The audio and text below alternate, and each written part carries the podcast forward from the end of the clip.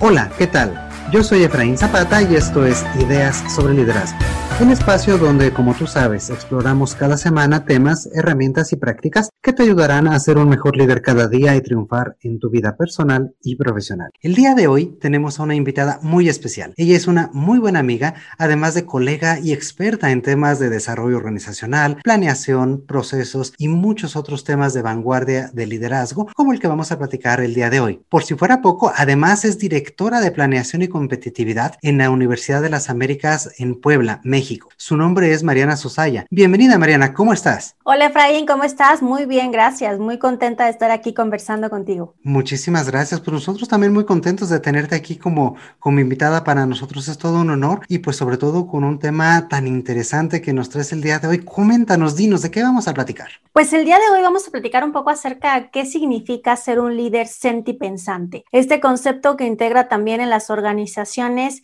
sentir y pensar. De eso platicaremos el día de hoy, Efra. Perfectísimo. Y bueno, pues este tema es sin duda interesante y novedoso en el campo del liderazgo. Cuéntanos un poquito más sobre este concepto de ser un líder sentipensante. ¿Qué significa ser un líder sentipensante? La verdad, Efra, yo me fui familiarizando con este concepto desde que estudié ecología emocional en varias ocasiones, también te lo he contado, y con el concepto de sentipensante. Y en alguna ocasión alguien me platicaba de un proceso de desarrollo de líderes que tienen a muchas personas a su cargo y fue como que integré estas dos, dos opciones, dos palabras clave. Yo sé que hoy hablamos mucho del tema de liderazgo y estamos buscando cómo construir equipos que realmente se adapten a lo que está sucediendo al entorno. Eh, cómo podríamos hacer equipos eficientes, equipos ágiles y sobre todo en situaciones como la que hemos aprendido a partir de la pandemia, hemos buscado cómo el líder puede llevar a resultados. Sin embargo, integrando esta parte de sentipensante, la intención es que empecemos o regresemos al ver al líder como un ser humano, como una persona. Y para ello te quiero compartir una, una frase de qué sería sentipensante. Esta la dice Eduardo Galeano y, y voy a narrar un poco como lo que él explica. El lenguaje que dice la verdad es el lenguaje sentipensante. Las mejores personas son aquellas que son capaces de pensar sintiendo y sentir pensando. Este lleva a afirmar o él afirma, me gusta la gente sentipensante que no separa la razón del corazón, que siente y piensa a la vez, sin divorciar la cabeza del cuerpo ni la emoción de la razón. Eso es sentipensante. No lo vemos divorciados, integramos pienso, siento. Puedo pensar sintiendo y sentir pensando. Imagínate un líder que conecta con estas emociones, pero también con la razón. Va muy de la mano. Ese es el liderazgo sentipensante, Efra. Ok, pues habla mucho de este mm, equilibrio, balance, ¿no? Entre, entre emociones, entre razón, entre pensamiento, ¿no? Y aquí mm, a lo mejor parecería obvia la pregunta, pero, pero de todas formas la hago. ¿Por qué es importante que un líder conozca, conozca sus emociones y tenga este balance? Fíjate que, que algo que me ha gustado, insisto, es regresar a este proceso de autoconocimiento. Siempre digo que luego nos trabajamos como si fuéramos Taylor y Fayol, ¿no? Los padres de la administración que eran ingenieros industriales. Y nos remontamos al 1900 y creemos que somos unas máquinas que operamos. E inclusive parte de las teorías de motivación hablan, empiezan como a cuestionar, ¿se acuerdan? No sé si vieron esta película de Chaplin, Tiempos Modernos, en el que le daban como una maquinaria, ¿no? Y él comía rápido y, él estaba exhausto y probablemente había emociones y le gustaba una chica y qué pasaba todo eso, pero no se permitía sentir y era visto como parte de la maquinaria. Y, y es increíble cómo más de 100 años después tenemos organizaciones en las que seguimos creyendo que las personas siguen siendo parte de la maquinaria. Eso no quiere decir que no nos enfoquemos a resultados. Eso no quiere decir que no tengamos un foco claro de hacia dónde queremos ir. Bien mencionabas, la verdad es que a mí me encanta el tema de la estructura, los procesos, eh, las políticas, procedimientos. Sin embargo, esos son ejecutados por personas. ¿Qué pasa con un líder cuando no se ve a sí mismo como persona? Y por lo tanto, imagínate si yo creo que yo soy una máquina que opera, ¿cómo estaré yo dirigiendo a mi equipo?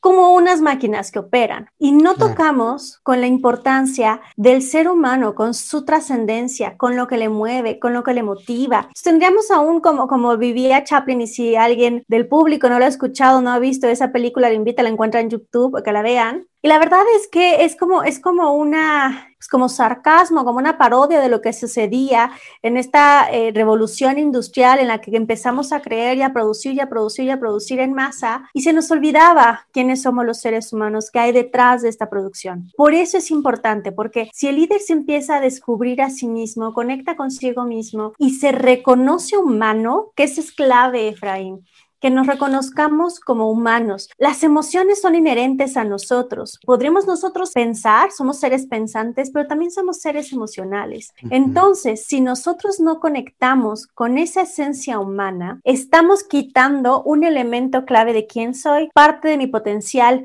parte de mi capacidad, parte de mi ambición, parte de mi esencia. ¿Qué clase de líder sería si nada más me centro en la razón? Claro, y pues parte de esto, ¿no? De, ver a la gente pues en su máxima expresión de una forma mucho más integral. Y, algo de lo que me comentas me parece, me parece muy, muy importante. Esto no tiene o no está desapegado de la parte de orientación hacia resultados. Yo diría incluso que es al revés, ¿no? O sea, en la medida en que podamos ver al otro de esta forma humana, de esta forma integral, vamos a ser capaces de que el otro también entienda cómo él aporta valor, cómo él genera para llegar a estos resultados y que no únicamente está, pues ahora sí que maquilando eh, procesos, ¿no? Sino que está añadiendo valor en cada parte de las tareas que está realizando. Pero tú no me dejarás mentir, Efra. ¿Cuántas veces escuchamos? No, no, no. Los problemas personales se quedan en casa. Claro. ¿Cuántas veces hemos escuchado en una reunión en tono de burla, híjole, ya se puso a llorar? ¿Cuántas veces también hemos escuchado este concepto de, no, las emociones no entran aquí? Es más, en este proceso de coaching que también hemos trabajado con coaching es, no, no, no, aquí nada más enfócate a resultados, metas, objetivos, hacia dónde vamos la empresa. No metas emociones porque es coaching ejecutivo. Entonces, probablemente nosotros nos queda claro, pero en nuestro día a día es, no, no, no, no lo toques porque esto es empresa, esos son objetivos, estos son resultados y creemos que van desalineados. La emoción puede llegar a nublar la razón. Por eso es importante que el líder lo conecte con ello. Que lo conecte, que lo maneje y también que lo asuma, que lo haga parte de. Y, creo que esto que dices es pues muy real en las organizaciones, no este desapego o esta idea de que las emociones quedan afuera, pues espérame, ¿no? ¿Cómo le hago para mentalizarme a mí mismo y pues dejar afuera ese pedazo que pues es lo que más es ser humano? Exacto, porque lo que si nosotros queremos lograr resultados extraordinarios, necesito una persona que no esté en estos departamentos como tú dices, ¿no? No, no soy sección, no soy nada más manos. Imagínate ese resultado extraordinario con alguien que realmente se siente apasionado con lo que está creando. Eso es emoción. No es lo mismo aquel que te contesta haciendo un diagnóstico organizacional, que esto es lo único que me tocaba, que no hay trabajo y que ya ni modo, esto es lo que hay, ¿no? Aquel que disfruta haciendo su trabajo y por lo tanto sus resultados se ven cuando están motivados, cuando nos sentimos que hay algo más allá, que estamos impactando en algo grande. Nos ha costado trabajo descubrirlo. Fíjate que, que yo me he dado cuenta que, hemos tocado más esa parte de motivación. De hecho, eh, siempre digo, la, palabra motivación y emoción tienen el mismo origen etimológico, que es mover. Y mover es me lleva a la acción.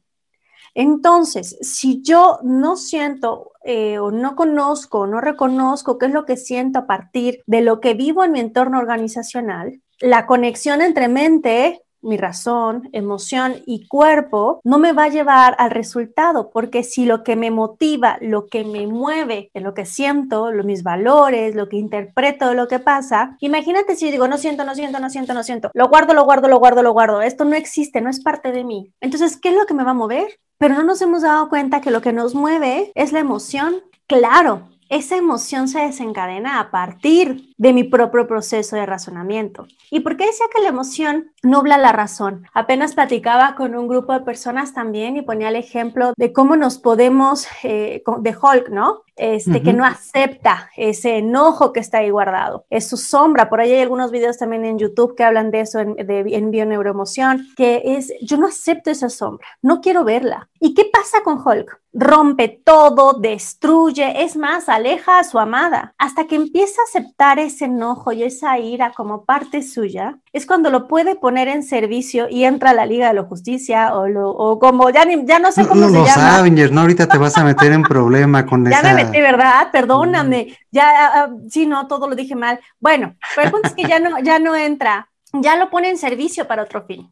Y luego nosotros nada más vemos la parte bonita y estas teorías motivacionales y qué quiere la gente y demás, pero también parte de este proceso es descubrir los enojos, los miedos, las envidias, los resentimientos, las ansiedades, los rechazos, la sensación de rechazo. Eso también es parte del proceso y reconocernos como humanos. Sí, sí, tengo miedo y probablemente mis decisiones están tomadas de acuerdo al miedo. Tengo miedo a que me corran. Ok, entonces si yo soy un líder sintipensante y también siento esa emoción, imagínate, probablemente me pueden correr voy a estar moviendo al equipo y no va a ser un equipo de alto desempeño, lo que pasa es que está basado en resultados de acuerdo a mi miedo. Justamente genera esa ilusión, ¿no? Porque cuando uno está enfocado hacia ese miedo o hacia ese liderazgo, digámoslo así, como más autoritario, más movido porque necesito hacer esto porque si no eh, llegan y a mí me castigan y me van a correr, claro, se generan resultados de forma muy rápida, pero que se caen igualmente como la espuma, porque en el momento en que pasa esa crisis, pues hay otra y hay otra, y pues el equipo no aguanta ese tipo de ritmo o ese tipo de crisis pronunciada y crisis prolongada que te hace estar siempre en el miedo, siempre en la apresura, siempre en el, en el bombardeo de peticiones, ¿no?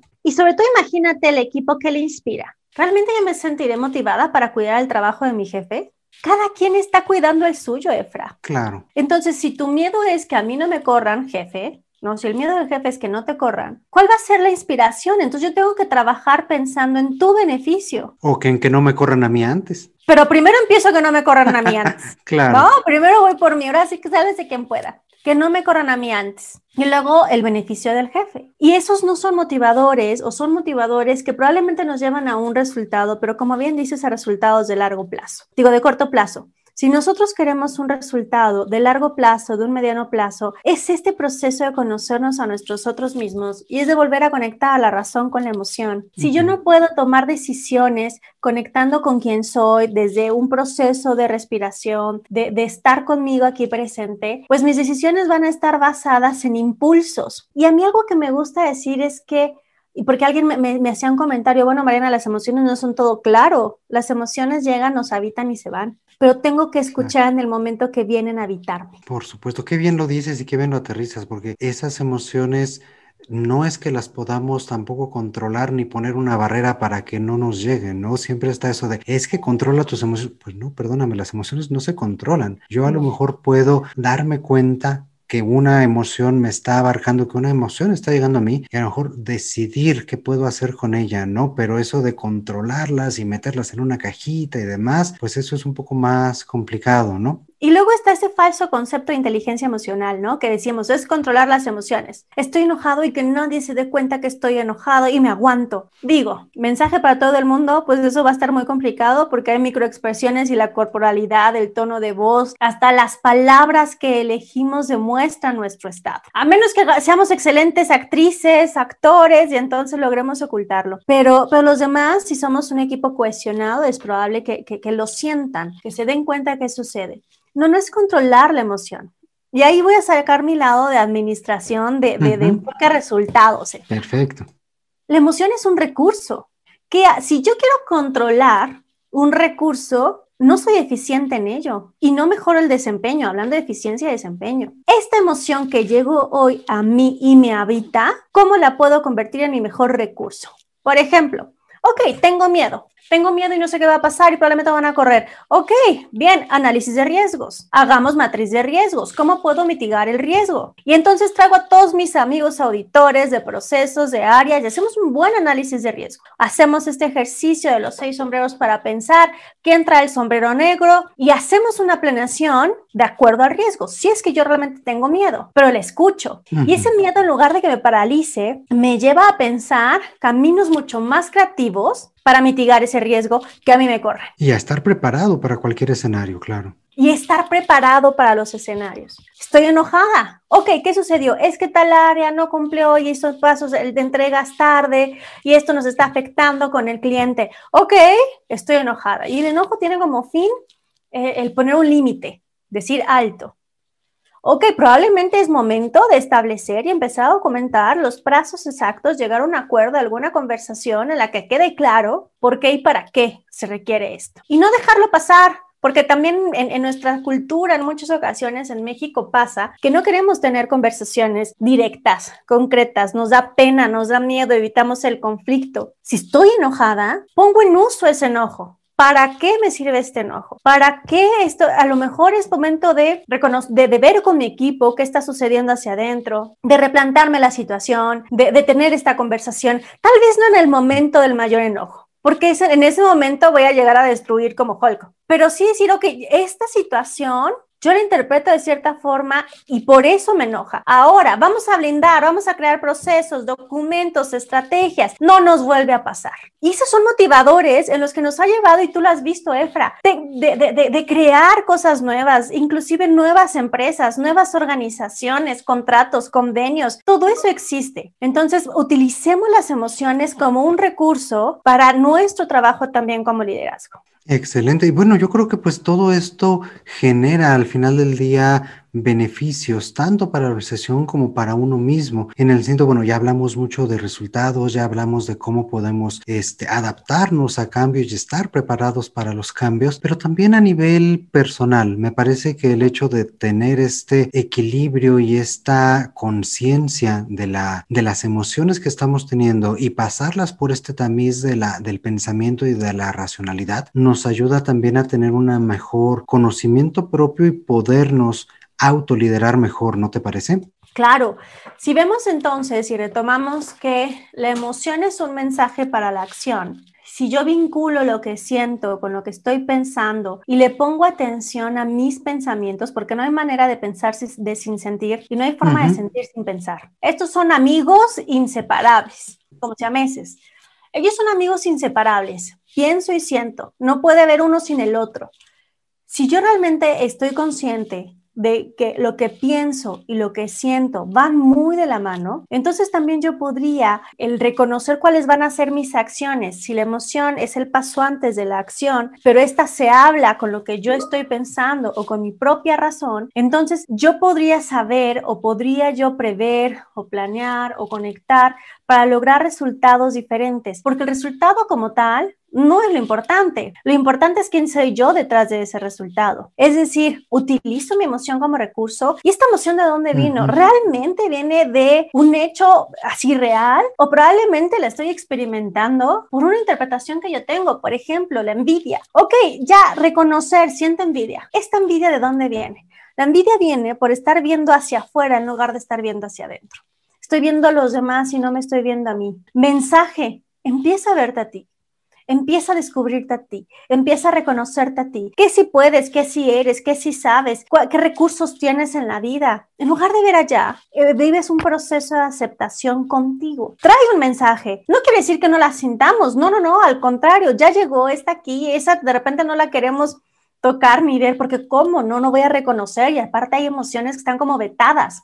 Está, siento envidia. Ok, que eso es parte del proceso sentipensante. Traigo a la luz lo que sí siento y no lo oculto. No oculto mi enojo como lo pasaba Hulk, no oculto mi miedo. A mí me, encanta poner este ejemplo. La verdad es que yo no sé mucho de, la guerra de las galaxias. Todos me van a matar con todo esto que digo que no sé, ¿verdad, Efra? Pero mira, yo recuerdo hace años, años, años que vi este, en la que Darth Vader era un niño, ¿no? Que, que hubo todas estas películas y que él no quería reconocer que, estaba, que se sentía vulnerable o que tenía miedo. Y entonces ahí se ve en ese instante, o el póster así estaba, en el que el niño se le veía su sombra que iba a ser Darth Vader. Y era porque no podía reconocer esa parte. Eso sucede en nuestra vida o en las organizaciones. Cuando yo no quiero reconocer ese miedo, esa vulnerabilidad, ese temor, eso que estoy sintiendo, me puedo convertir en ese Darth Vader, porque la sombra está encima de mí, es decir, todo aquello que yo no quiero ocultar, pero está lo siento, sí, sí tengo miedo. Nos pasan las organizaciones, estos líderes que no quieren reconocerse vulnerables. Todo lo sé, todo lo puedo, todo lo creo, todo lo tengo, todo, todo completo. Y es infalible. Imagínate la carga tan pesada de ser infalible. El cansancio moral, espiritual, físico, intelectual de estar demostrándole al mundo que todo lo puedo. Oye, qué buen ejemplo pone, sobre todo este de, de Anakin y cómo se convierte por eso, ¿no? Por no poder tener este contacto y esta aceptación y conocimiento propio de lo que siente para poderlo trabajar, para poderlo elaborar y para poderlo enfocar desde una perspectiva pues positiva, ¿no? Y que le permita eh, pues poderlo transicionar y aprovechar, como tú acabas de decir muy bien, como un recurso, que pues eso es lo que le hubiera llevado hacia ese camino pues más positivo, ¿no? En vez de llevarlo, como dicen ellos, al lado oscuro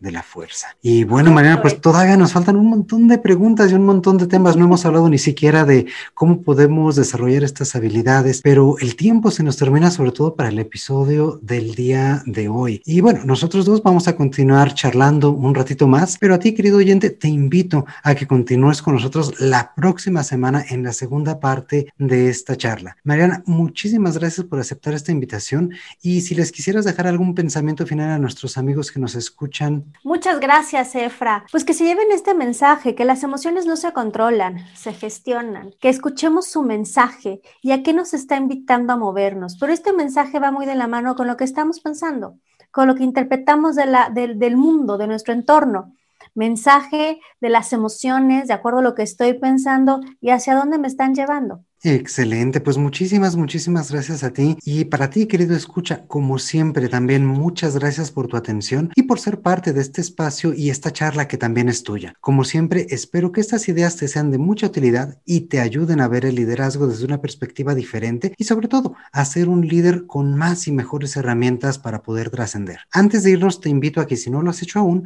nos regales una revisión en iTunes, en Spotify o la plataforma que utilices para escucharnos. Créeme que nos ayuda mucho muchísimo para que más personas nos encuentren, nos conozcan y podamos continuar ampliando esta comunidad. Te mando un muy fuerte abrazo. Mi nombre ya me conoces, soy Efraín Zapata y te espero a la próxima con nuevas ideas sobre liderazgo. Gracias.